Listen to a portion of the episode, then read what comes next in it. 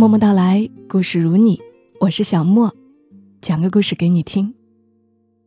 我想了很久，这期内容该用怎样的方式来讲述，才会让更多的人听下去呢？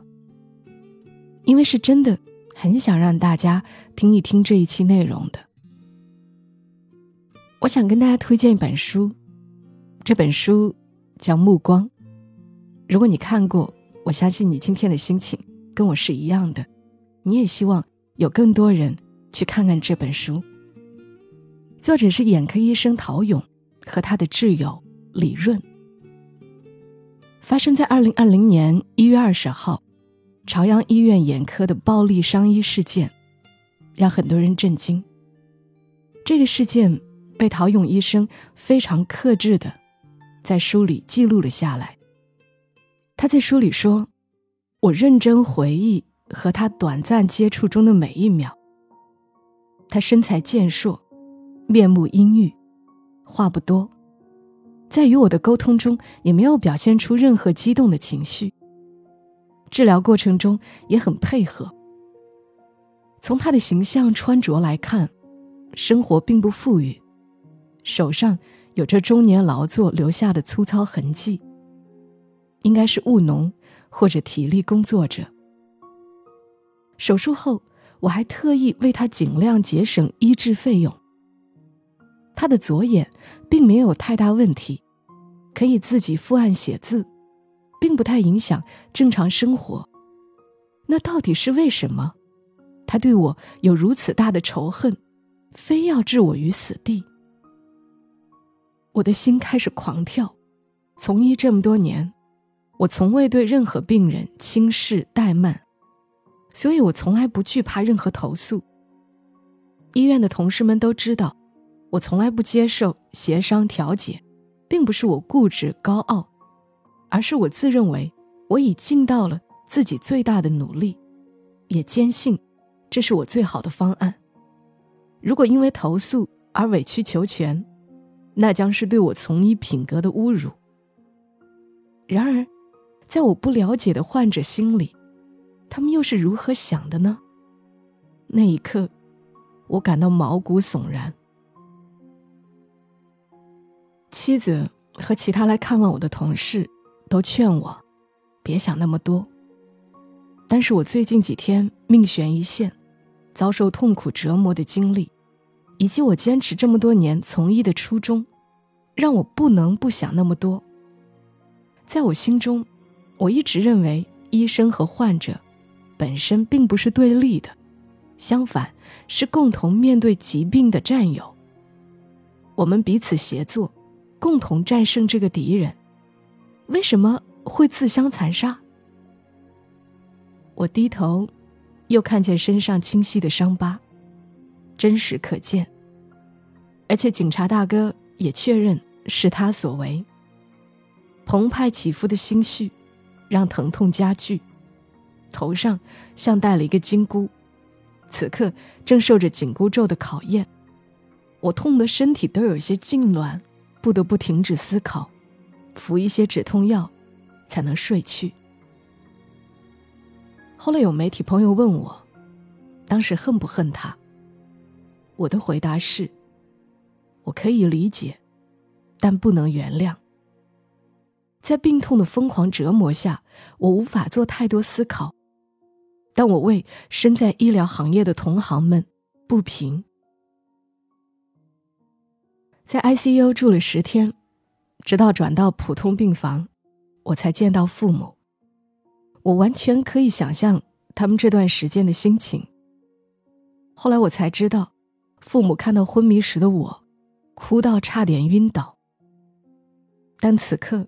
他们见了我，没有流露出一点绝望、痛苦的神情。我爸只是给我讲了他小时候的一个故事。我爸童年时期生活非常艰辛，祖父撒手而去，留下他们孤儿寡母三个讨生活。他一个人上山砍柴，因为一次失误，镰刀在小腿上划下了一道十几厘米长。三厘米深的大口子，他硬是拿着衣服捆住大腿根，走了二十多里山路回到家。讲完，他便没有再说什么。父亲不是一个话多的人，他能和我讲这些，我完全理解他想表达的意思。在我心中，我一直觉得自己只不过是一个普通人，因为这次事件引发了一些关注。用不了几天，热点一过，我还是我，只不过事实远比我想象的夸张。因为我医患关系的问题再次被推上舆论高峰，大家在为医生同仁们叫屈的同时，也表达了对我深深的同情。那几天，我每每拿起手机，都会看到数以万计的有关我的话题和评论。大家关切的内容非常多，不仅对我，还有对从医工作人员这个群体，对医疗行业，对法律法规，对信仰，等等。成名，在我的字典里从未有过。刚学医的时候，我曾经想过。如若有一天，我做的科研项目取得成功，我的名字可能会出现在一些医学杂志里，那可能是我人生最大的愿望。而今，好像是一瞬间，我从茫茫人海中被一双手拎了出来，被大家认识，被那么多人关心，还有这么多媒体主动联系我、采访我，让我站在镜头前。我有些恍惚，同时一种莫名的压力随之而来。在此之前，我一直有一条清晰的人生之路，我要在行医坐诊的同时，致力于科研，沿着医学界前辈的路踏实的走下去。然而，突如其来的灾祸像一阵飓风，将我腾空卷起，让我重新审视那个埋头行进中的自己。留言中有太多让我眼眶发热的话语，很多都是来自我的患者。与我，他们真是太过不幸的人。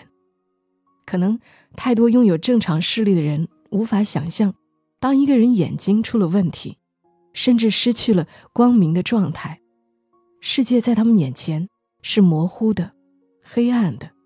他们连最基本的穿衣吃饭，都会比我们困难得多。光明，于他们而言，值得用全部去交换。一位患者的母亲托人过来，说她愿意把自己的手捐给我。天赐的爸爸听到消息，哭得不能自已，全家人为我录了一个很长的安慰视频。信奉基督教的患者不断为我的康复而祷告，信仰佛教的患者送来了鲜花。还有患者给我留下大段大段的信息，心疼我，鼓励我，字字真心，句句动人。每每看到这些，我的眼眶都会湿润。回顾整个受伤的过程，我好像都没有流过眼泪。然而此刻，实在难抑。我时常问自己，何德何能？拥有这么多人的爱，而这些爱，不掺杂名利目的，是真切的爱护。他们是不幸的，上天在他们眼前蒙上了一层黑纱，但他们的内心却通透明亮。慢慢的，我开始不再纠结这个人为什么要杀我，我为什么要遭此厄运，砍伤我的人，我相信。法律会有公正的裁决，我没有必要因为他的扭曲而扭曲自己。我选择客观面对，碰伤我的石头，我没有必要对他拳打脚踢，而是要搬开它，继续前行。奥地利著名心理学家弗兰克尔用其一生证明绝处再生的意义。人永远都有选择的权利。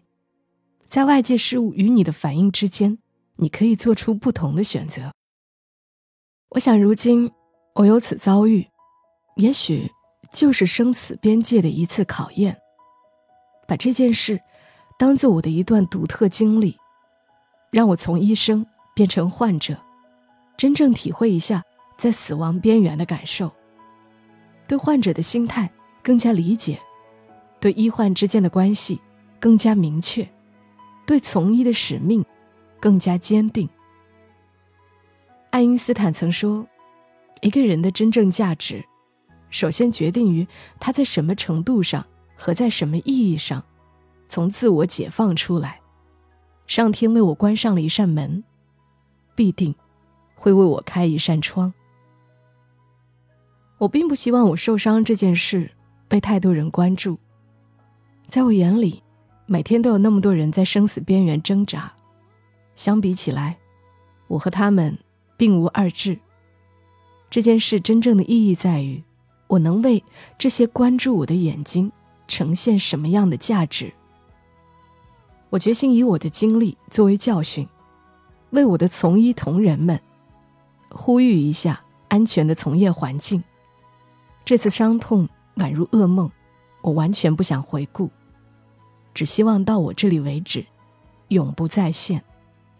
我知道，改善医患关系关联太多层面，但如果因此能在医院门口装上一道安检之门，也算对我受此一劫的莫大告慰。眼内液检测的临床应用一书，是我近十年的经验总结和智慧结晶。我想赶快完成，把这本书交给人民卫生出版社来进行后续工作。因为当时颅内有水肿，还有出血，我担心伤后存有后遗症，不想半途而废。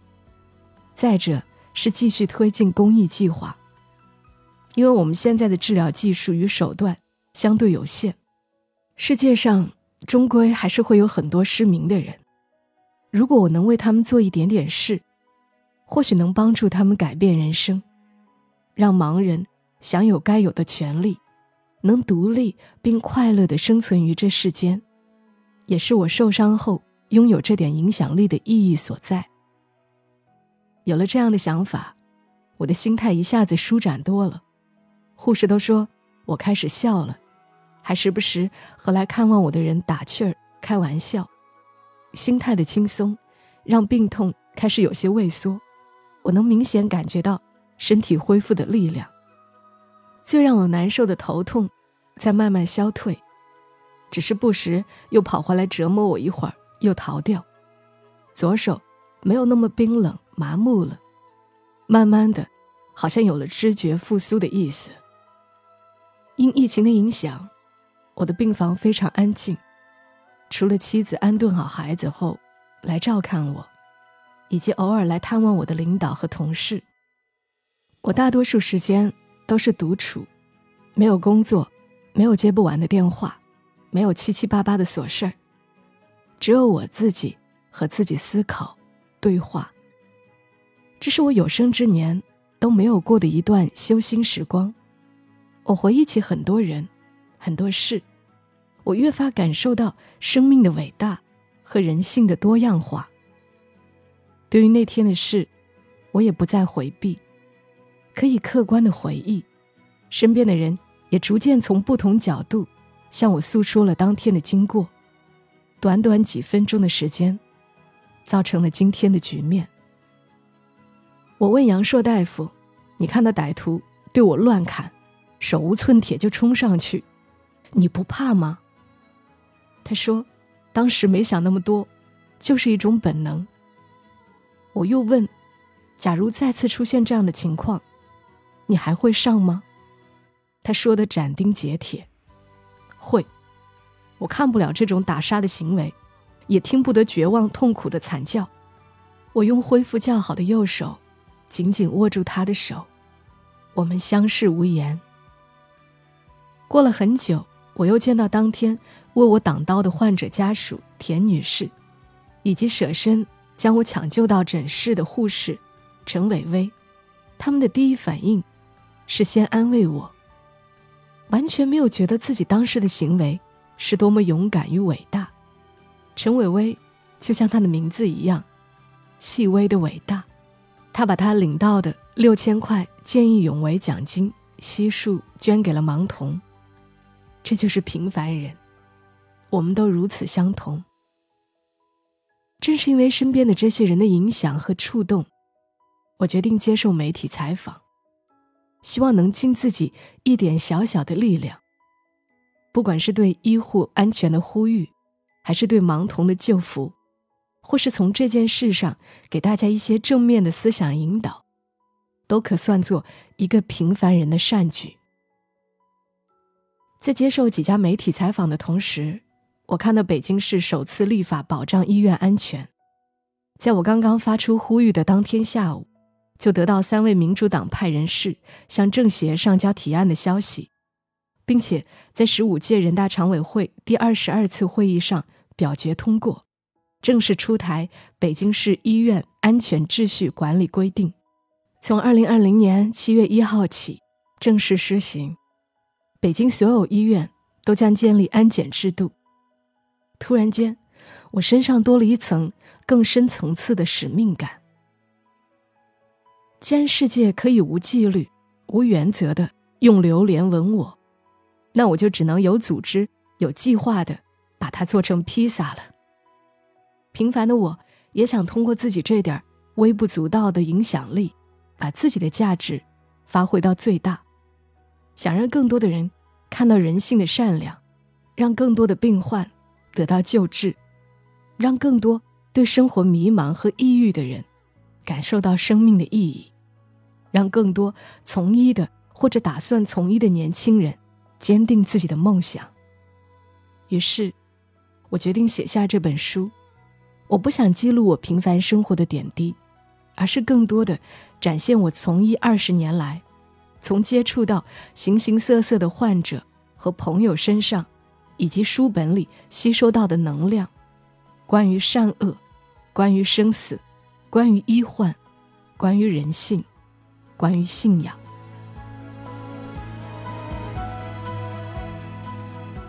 读到这里，而作为我一个主播，如果因为我的这期节目有更多的人去看看这本书，那我觉得。我也是尽到了自己的一点点力量。陶勇不仅是一位了不起的医生，更是一个非常温暖、坚韧、赤诚的人。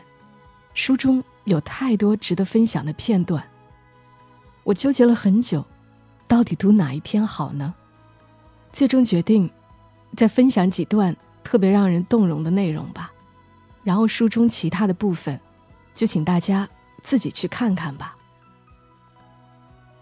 陶勇在书里写：“我好像注定就是要从医的。童年的时候，小伙伴们一起追着武侠剧，他们对武功盖世、正义凛然的大侠们仰慕不已，而我却对里面的医师们念念不忘。记得《神雕侠侣》中，杨过和小龙女身中情花之毒，为此小龙女不惜自己跳崖以救杨过。”那时我多么希望，有一个人能解情花之毒，不至于让他们生离死别。我想，如果雪山飞狐里的药王能出现就好了，他精通药理，能治百病，一定能解情花之毒。我便学着他的样子，把家里面能找到的药倒出来配制，什么香砂养胃丸、利福平眼药水、感冒冲剂、三黄片等，幻想。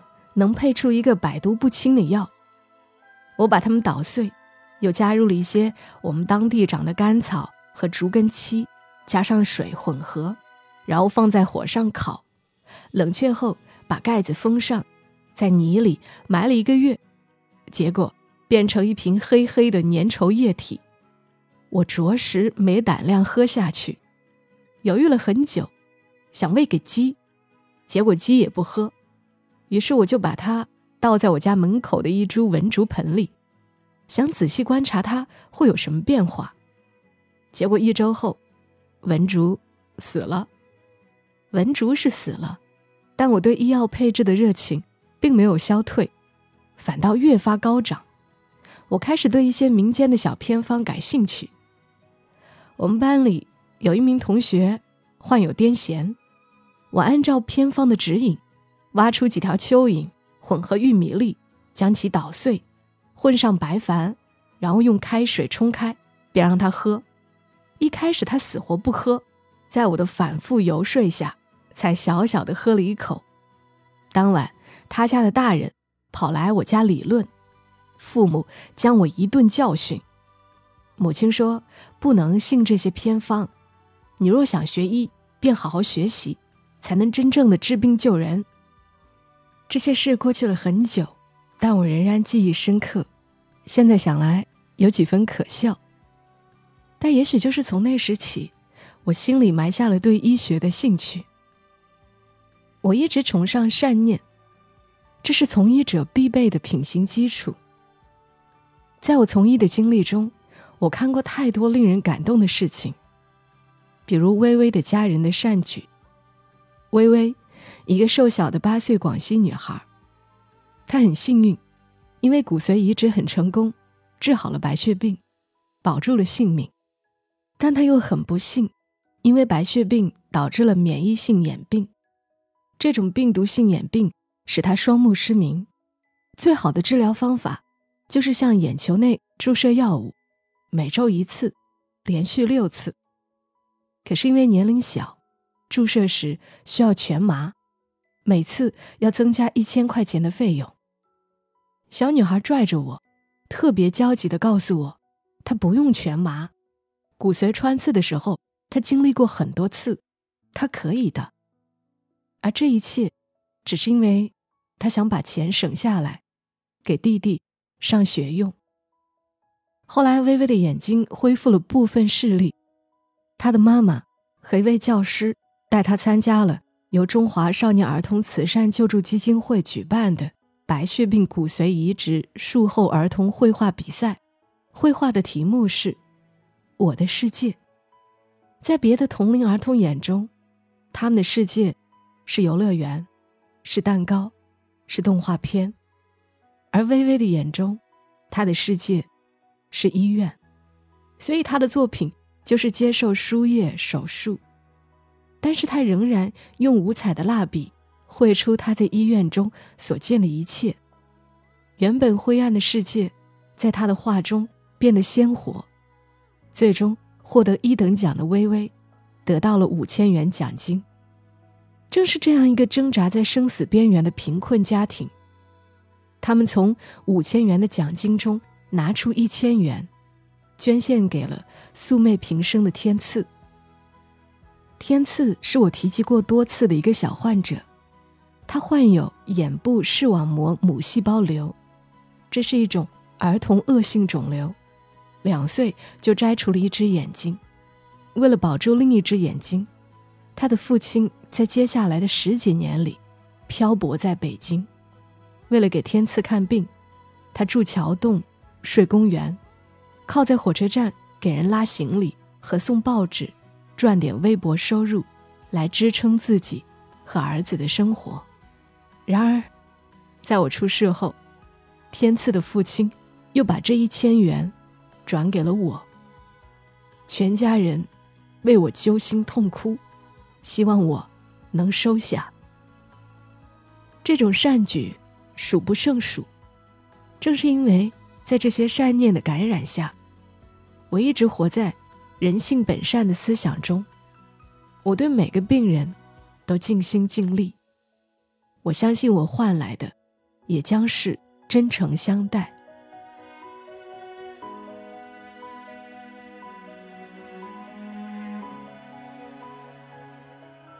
好了，不知不觉就已经分享了这么长的时间了。真诚的把这本书推荐给大家，希望大家都去看一看陶勇医生写的这本《目光》。我常常觉得我们很多人眼睛是看见的，但心里反而蒙上了灰。这本书能让大家的心灵变得更加明亮、通透。其实，在读这一期内容的时候，原本我今天头特别痛声音也不对因为感冒各种不适但是慢慢读下来好像头也没那么痛了。我也非常喜欢这个书名目光读起来就觉得温暖明亮干干净净的感觉。愿我们总能够遇到那些拥有纯净温暖目光的人。这里是在喜马拉雅独家播出的默默到来我是小莫。谢谢你听到我愿你一夜好眠。小莫在深圳和你说晚安。